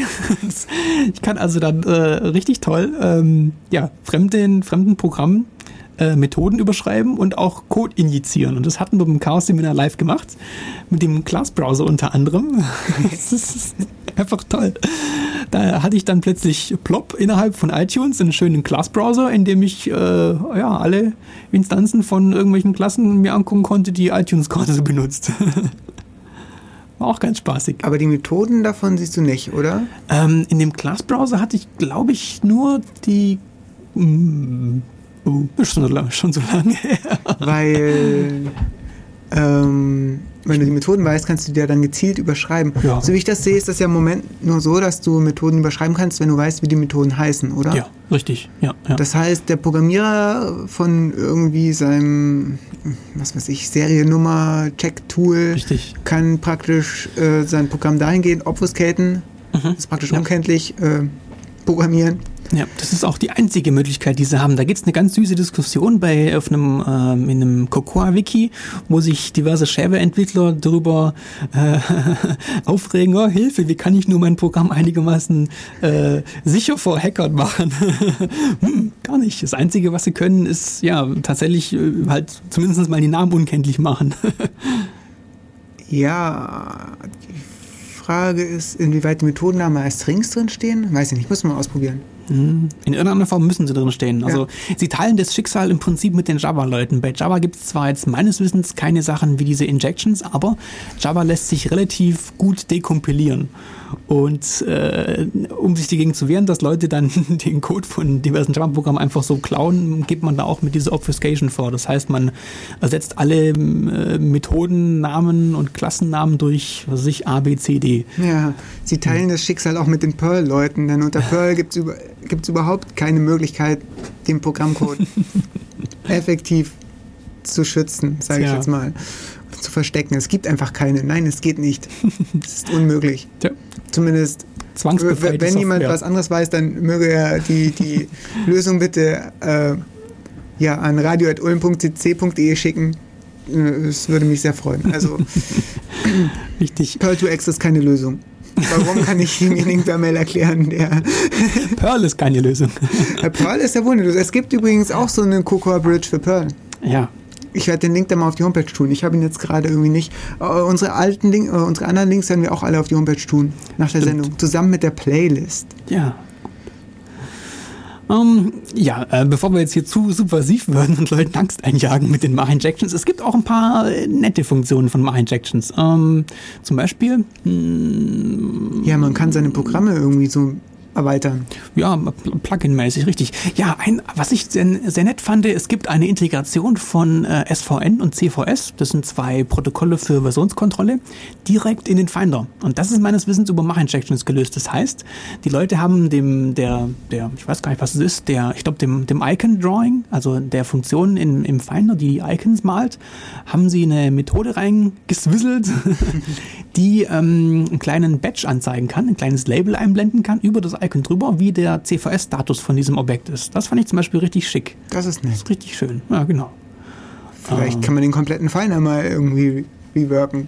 wenn Ja, das wäre vielleicht nicht schlecht. Also es, es gibt sogar schon komplette äh, Ersatzprogramme für den Finder, weil der Finder zurzeit so ein bisschen die Achillesferse von macOS 10 ist. Also so Interface-technisch. Das ist einfach nicht schön, was. Also es ist äh, begrenzt schön. Es gibt viele nette Sachen, aber es gibt auch ein paar Sachen, wo man sich als Interface-Guideline-Jünger ein bisschen an den Kopf greifen muss. da gibt es noch mehr. Ich erinnere an den tollen PDF-Button. ja, oh Gott, ja, genau. Im Druckendialog ist ein Button, der sonst nirgends im System vorkommt. Ja, wenn es ein Third-Party-Entwickler machen würde, würde Apple ihn lynchen. Dann würden sie irgendwie bei der nächsten Developer-Konferenz auf, dem- auf der großen Bühne erscheinen nach dem Motto, ja, so macht man es nicht und was machen sie selber? Bäh. genau so ein Button in ihren eigenen Print-Dialog. Ah. Aber macOS ist trotzdem viel besser als Windows. Ja, das stimmt. Also wenn es nicht nach wie vor das Beste wäre, würde ich es auch nicht benutzen. Also, hm, ja. ähm, ja, ähm, ich habe hier noch, oh, ich muss mich sputen, auf meiner Liste liegt noch jede Menge spaßige Sachen, die ich noch alle loswerden wollte eigentlich. Also, ähm, was ich hier noch habe, äh, wo wir es vorhin auch schon von hatten, sind die Trojaner. Ich hatte ja schon erzählt, dass Trojaner eigentlich auf jedem System möglich sind. Äh, denn im Prinzip, äh, sobald ich äh, für den normalen Enduser, der sich nicht für die Hintergründe interessiert, sobald ich für diesen äh, anfange zu abstrahieren und bloß noch Icons habe, statt irgendwelchen äh, Executables mit äh, diversen Flags für Schreibrechte, Leserechte etc., sobald ich sowas habe, kann ich auch mit diesen Ab Abstraktionsebenen äh, Unfug treiben. Ähm, Gerade eben speziell Trojaner. Klassischerweise sind- sind es auf Windows beispielsweise irgendwelche, weiß ich, .scr, glaube ich, für Screensaver oder was da alles gibt, oder halt exe, was, was die normale Endung ist für ähm, äh, Programme, die dann irgendwie noch eine extra Endung haben, .jpeg und dann denkt man, ah, das ist ein JPEG-Dokument und macht einen Doppelklick drauf und schwupps, hm, hat man ein Programm ausgeführt, was eventuell, ja, keine freundlichen Intentionen hat, um es mal so auszudrücken. Ähm, und das geht natürlich unter macOS 10 auch. Wobei da vielleicht ganz spaßig ist, wir hatten äh, beim letzten äh, Chaos Communication Congress, beim letzten, äh, beim 21C3 in Berlin, ähm, der übrigens jedes Jahr stattfindet. Der nächste wird im Dezember zwischen Weihnachten und Neujahr, der 22C3 in Berlin. Diesmal vier Sta Tage statt drei. Ja, genau. Aufgrund Also bis zum 30. einschließlich. ja, aufgrund der äh, allgemeinen, äh, allgemeinen Begeisterung einen Tag länger. Ja, es war einfach zu voll. Es gab zu viele, ähm, ja, zu viele Vortragende. Es ging bis in die Nacht rein. Ja, ich habe auch ein paar Sachen verpasst, weil so viel parallel gelaufen ist. Genau, Da war so es gab viel zu viel parallel Content. und das ist jetzt ein bisschen weniger parallel. In einem Saal weniger. Ich glaube drei statt vier. Ja. Oder Zumindest drei große statt vier. Ich bin mir jetzt gerade nicht sicher über die Einzelheiten. Mhm. Ähm, ja, und wie gesagt, einen Tag länger. Größere Hörsäle sind gut, weil gerade der, die, die Session, wo macOS 10 Hacks, die es so beim äh, 21C3 gab, war komplett voll. Da hatten sie dann am Schluss, glaube ich, Leute abweisen müssen, weil der Saal einfach rammelvoll war. Und da hatten sie ähm, so einen äh, macOS 10 Trojaner, in Anführungsstrichen, oder Wurm hat er es dann sogar genannt, weil er da eine tolle SMTP-Engine eingebaut hatte. Super. Ähm, das hatte er dann groß irgendwie vor- vorgeführt, äh, war in Wahrheit aber nur so, ein, naja, so, so eine klassische Geschichte, dass ich einfach ein Programm habe mit einem Icon von einem PDF. Hm, super. Ähm, Da hat sich aber im Nachhinein herausgestellt, dass ähm, Apple das auch macht. Und zwar schon vorher gemacht hat. Das fand ich einfach irre. Und zwar die README-Dokumente, also die, die, die Bitte-Lesen-Dokumente von iWork, sind in Wahrheit ja quasi Trojaner, um es mal so auszudrücken. Und, und zwar ist Apple Ja, Trojaner im nicht schädlichen Ja, im Sinne. nicht schädlichen wir wollen, Sinn, Wir ja, wollen niemandem Angst machen. Also, Ja, es ist ein Feature, es ist sogar ein richtig schönes Feature, Ja, wenn ja. ich ehrlich bin. Und zwar, äh, man kann ja äh, Textdokumente eigentlich nicht lokalisieren. Ein Textdokument macht man auf und dann ist Inhalt da. So. Ja. Und was Apple gemacht hat, sie haben ein, ein, ein, ja, ein, ein, ein Icon, das sieht aus wie ein normales Textdokument. Ich glaube RTF oder PDF ist es. Und wenn ich darauf einen Doppelklick mache, dann erscheint äh, auf meinem Bildschirm, dann öffnet sich dieses Textdokument ganz normal in, in TextEdit und ähm, zeigt mir den Inhalt an. Aber der Inhalt ist passend, je nachdem, äh, mit welcher Sprache ich gerade arbeite.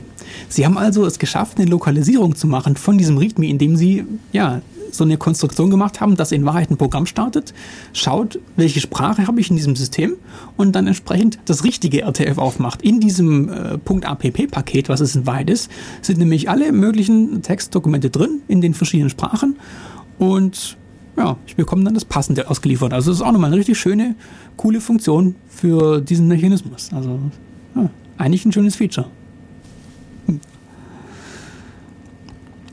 Hm. ja, vielleicht sollte man vielleicht noch was äh, erzählen, was weniger Angst macht. Ne? Ja, das macht ja eigentlich keine Angst. Wieso Angst? Ne?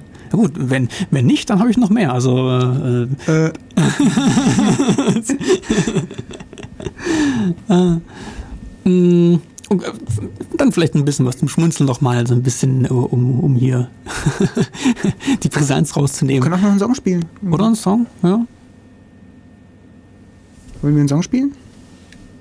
Spielen wir einen Song. Ja, spielen wir einen Song.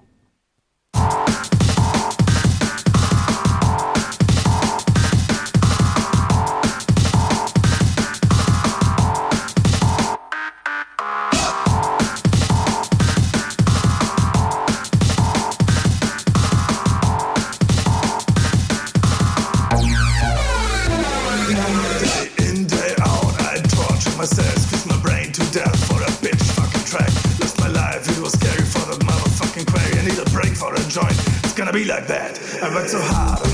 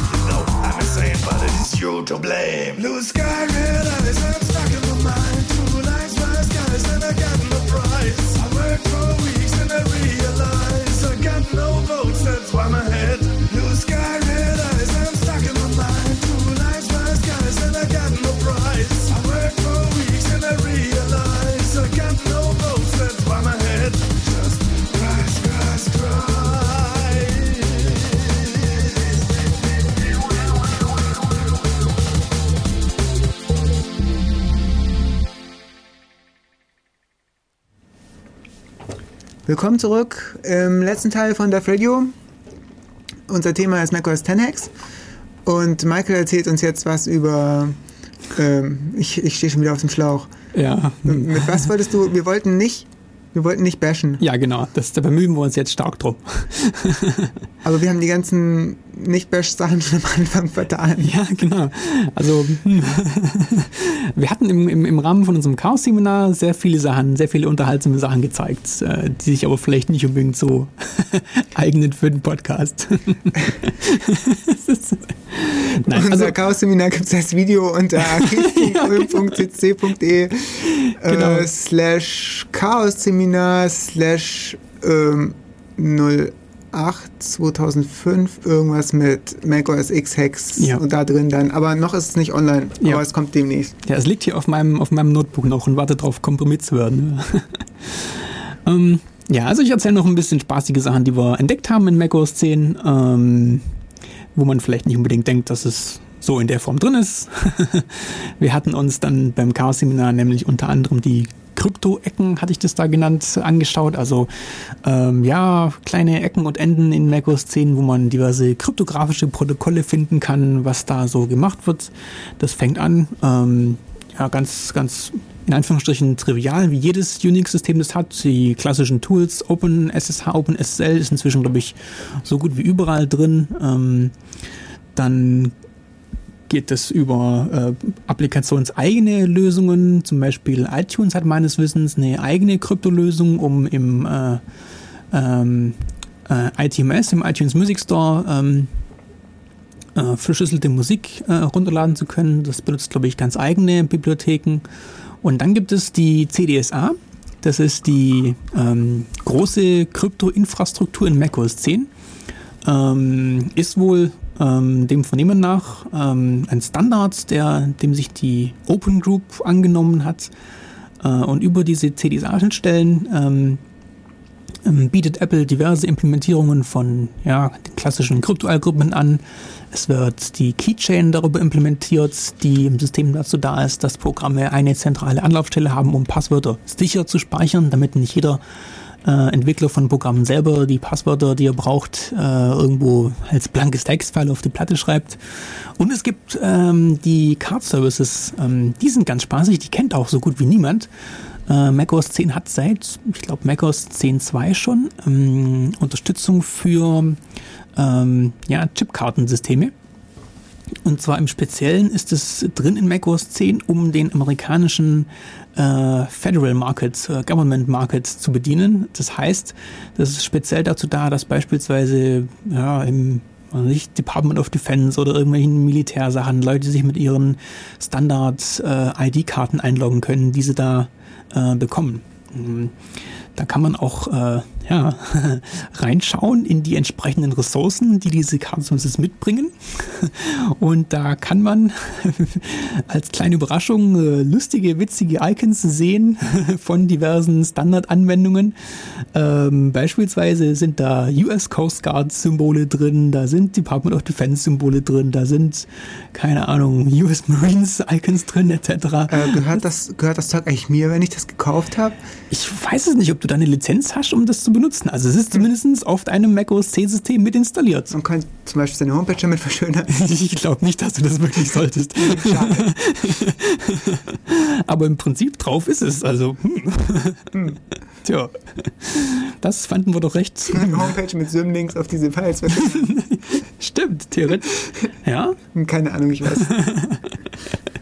Vermutlich eher nicht. ja, also es, über- es lohnt sich mal, diesen, diesen, diesen Slash-System, dieses, dieses Verzeichnis zu durchforsten nach, ja, potenziellem Spaß. nach Spaßpotenzial. Da ist durchaus auch mal was versteckt, was irgendwie für Erheiterung sorgen kann. Hm, ja, was hatten wir sonst noch? Krypto-Ecken. Ja, es gab mal einen, einen, einen, einen bekannten, ja, bekannt, also es war, ging ziemlich durch die Presse damals, äh, ein Fehler in macOS 10, wobei Fehler ist übertrieben, das ist Unachtsamkeit eigentlich. Äh, da wurden Passwörter nicht richtig aus dem virtuellen Speicher rausgepurcht. Und hatte dann den Effekt, dass Leute mit äh, Administratorrechten, also das geht nur, wenn man ohnehin schon root ist auf dem Rechner, dass diese Leute dann äh, den kompletten Arbeitsspeicher durchsuchen konnten, den Virtual Memory durchsuchen konnten und da dann Passwörter im Klartext gefunden haben. Geht das eigentlich immer noch oder? Ich habe es getestet unter macOS 10.4. Äh, ich habe bei mir die verschlüsselten, äh, diese Funktion, dass man den äh, virtuellen Speicher verschlüsseln kann, nicht aktiviert, weil das ziemlich auf die Performance drauf drückt Ja. und habe ähm, dann versucht, es so zu machen, wie das damals publiziert worden ist, mit diesem Durchforsten des virtuellen Speichers und es ging nicht. Also ich nehme an, dass Apple sowohl dieses Purging implementiert hat, dass Passwörter einfach nicht im Arbeitsspeicher, im virtuellen Speicher äh, abgelegt werden sollen, dass sie sowohl das implementiert haben, als auch dieses verschlüsselte äh, Virtual Memory, dass sie sowohl als auch gemacht haben. Also es ging zumindest bei mir nicht mehr. Ich habe das gemacht, es ging unter 10.3, da habe ich es auch verifiziert, dass es so funktioniert hat. Unter 10.4 jetzt bei mir äh, bei dem Test nicht funktioniert. Ähm, ja, der Vollständigkeit halber, es gibt auch dann äh, als letztes, was ich hier auf meinen Slides äh, noch draufstehen habe, die ich auch beim Chaos immer benutzt habe, da steht noch äh, File Vault. Das ist äh, eine Verschlüsselung auf Filesystemebene, wobei das ein bisschen schon getrickst ist, denn es ist eigentlich eine Verschlüsselung auf äh, Disk-Image-Ebene. Da wird das eigene Home-Verzeichnis, also der Bereich, in dem ich meine User-Daten habe, ähm, ähm, auf dem Filesystem äh, ersetzt durch ein Disk-Image und dieses Disk-Image ist komplett verschlüsselt. Das Disk-Image wird dann quasi gemountet, oder? Richtig, also er mountet das Disk-Image auf diesen Mountpoint äh, slash users slash und dann mein Username. Ja. Äh, da wird das Disk-Image reingemountet und das ist komplett verschlüsselt auf, auf, auf Disk-Ebene, auf ja, Disk-Image-Ebene. Ähm, das ist ganz, ganz nett, gerade für Leute wie mich, die mit dem Notebook unterwegs sind. Gut, okay, ja, wenn ich das Notebook verliere, ja, hm, tragisch genug. Ähm, und da kann man dann das äh, Hauptverzeichnis komplett ähm, verschlüsselt halten. Ganz interessant. Oder man kann, ähm, was vielleicht im Alltag äh, äh, praktikabler ist, wenn man nicht das ganze Home-Verzeichnis verschlüsselt haben möchte, auch ganz normale Disk-Images anlegen, die vielleicht nur 10 MB groß sind, die dann auf einen USB-Stick passen und dann da sensible Daten reinpacken. Das ist zum Beispiel auch eine nette Option. Ähm, ja, solche, solche Bugs wie dieses Virtual Memory Zeugs gab es äh, durchaus äh, schon ein paar Mal. Also es ist auch Mac OS 10 ist nicht gefeit vor ähm, äh, ähm, äh, Bugs wie in jedem System. Ähm, da gab es dann zum Beispiel manipulierbare Playlists oder File-Server, die ähm, ja, mehr erlauben, als sie erlauben sollten. Dagegen ist Mac OS 10 auch nicht gefeit. Ja, äh, wenn euch das interessiert, was es da so gab, dann lest doch einfach mal die Security-Updates durch. Die gibt es bei Apple äh, auf der Homepage, nicht wahr? Ja, da machen wir dann auch einen Link auf die Def Radio Homepage zu. Das ist äh, eine Tech-Note, wo schön aufgelistet sind, was dann so gefixt worden ist in den letzten paar Patches. Das Genau. ist ganz spaßig. Ja, ich würde sagen, wir sind schon wieder um. Unsere Sendezeit ist äh, ja fast vorbei. Wir wollen noch einen Song spielen und Tschüss sagen. Tschüss. Tschüss. nein, nein. Also, äh, wenn ihr mit uns darüber reden wollt, dann kommt doch einfach zum Montagstreff. Stimmt, Infos ja. auf der Homepage ulm.cc.de. Also, das treffen wir uns in der Uni in einem Raum, der heißt Café Einstein, bestellen da Pizza und reden so ein bisschen über das, was so die Woche passiert ist. ähm, ja, falls ihr Anregungen habt zur Sendung, ähm, schreibt die entweder per E-Mail an radio.ulmcc.de oder in unser Gästebuch. Falls ihr unseren Podcast gehört habt und ihn irgendwie gut fandet, schreibt doch einfach auch in unser Gästebuch. Wir freuen uns über jeden Eintrag. Dann wünschen wir euch noch einen schönen Sonntag. Bis in zwei Wochen dann wieder. Da gibt es äh, die Def Radio äh, Sendung mit dem Titel Freaks. Es wird sehr spaßig, sehr spannend, an dem äh, Termin nichts vornehmen. Wir haben tolle Musik und wir haben auch einen ziemlich tollen Inhalt. Ja, so viel Genau. kann ich schon mal verraten. Und tschüss. Ciao.